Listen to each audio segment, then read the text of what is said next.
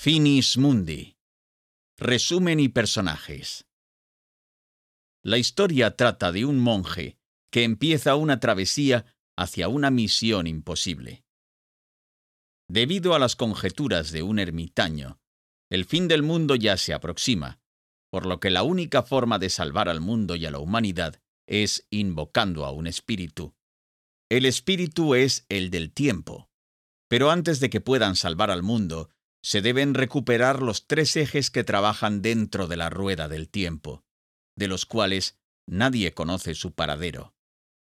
La travesía se embarca en la búsqueda de los tres ejes, por lo que está dividido en tres libros, acordes a cada eje en particular, siendo estos el eje del pasado, presente y futuro. Personajes de Finis Mundi. Michel. Es un monje y el único que sobrevivió al incendio de su monasterio. Su nombre completo es Michel Devreux.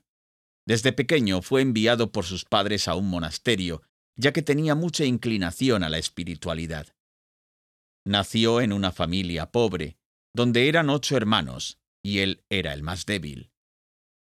Luego se convirtió en uno de los monjes Cluny, en el monasterio aprendió muchas cosas, sobre todo el latín.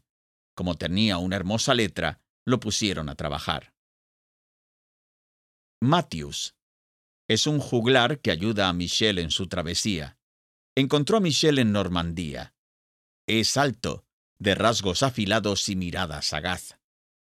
Sus cabellos castaños le enmarcan el rostro y le caían sobre los hombros formando ondas. El juglar poseía una extraña calma y dignidad que lo hacían completamente diferente a otros juglares. Lucía, un personaje importante, quien ayuda a conseguir los ejes de la rueda del tiempo. Es una joven de 17 años, con una forma de ser pensativa y calculadora. Su cabello castaño le marca el rostro travieso en el que brillaban unos profundos ojos verdes con una chispa de malicia. Su padre era pescador, pero murió. Tuvo que salir adelante sola. Tiene pasión por ser juglaresa, y con la ayuda de Matthews consigue serlo. Sirius, una mezcla de perro y lobo, es mascota de Matthews. García Núñez. Pertenece a la cofradía y es quien los sigue para robarles el eje. Es un tipo grande, con una espesa barba castaña, castellano por su acento. Es maestro de la cofradía de los tres ejes. Lady Alinor. Ella quiere vengarse del mundo por el maltrato que ha sufrido y el machismo de la sociedad. Es parte de la cofradía, pero su deseo es despertar al espíritu del tiempo. Es una dama, esposa del gobernador de Normandía.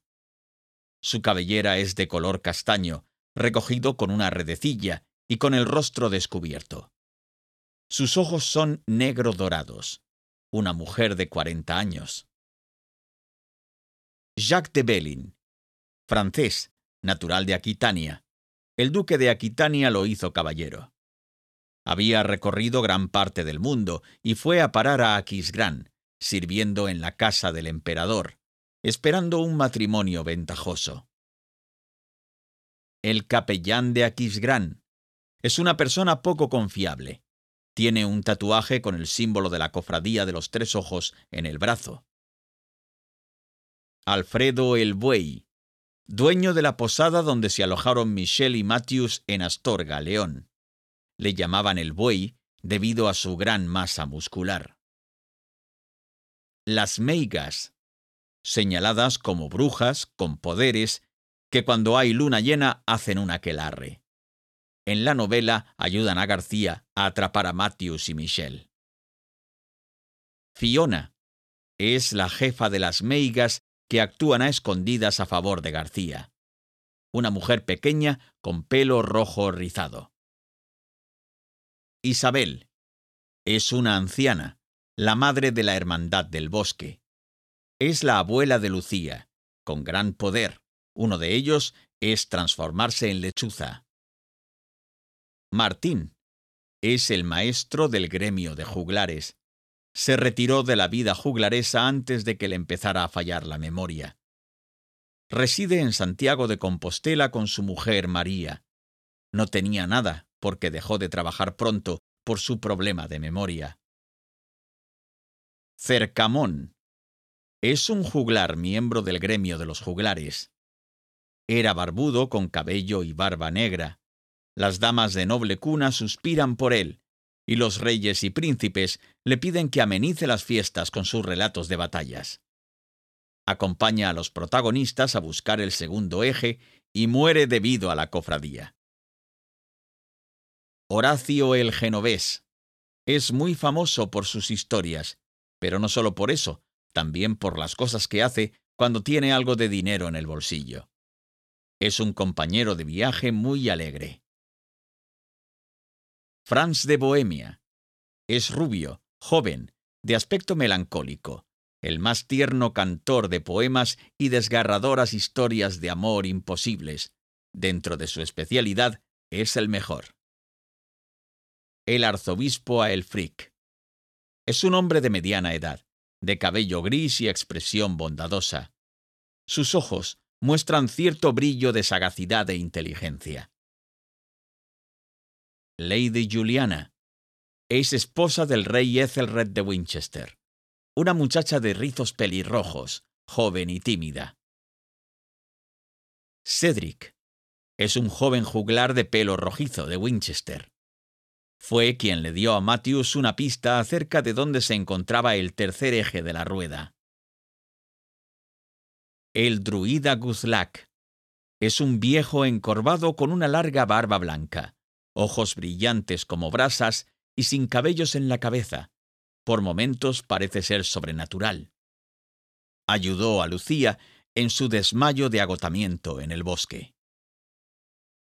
Bernardo, quien afirma que el fin del mundo se acerca. Abad de Montrach. Es quien enseña latín a Michel, pero al final los traiciona para unirse a la cofradía. Tomás, el tabernero que ayuda a Matthews para que no muera gracias a la hidromiel. Resumen de Finis Mundi. En esta historia, los personajes deben enfrentar a la cofradía de los ejes, quienes son una secta que aboga por la llegada del anticristo. Esta secta busca evitar que cualquiera pueda encontrar los ejes que hacen trabajar la rueda del tiempo y revivir al espíritu del tiempo. Dentro de la historia, los personajes tienen que viajar por toda Europa para encontrar los tres ejes que ayudan a revivir al espíritu del tiempo, quien ayudará a evitar el fin del mundo. Michel, quien es el protagonista de la historia, consigue la compañía de Matthews, un juglar que es un aventurero nato, y su perro Sirius. A lo largo de la historia se les une Lucía, quien quiere ser una juglaresa. Conforme hacen su travesía, descubren a la Cofradía de los Tres Ejes, quienes son una secta que se ha unido con el fin de hacer que el fin del mundo ocurra. Ellos son fieles partidarios del Anticristo.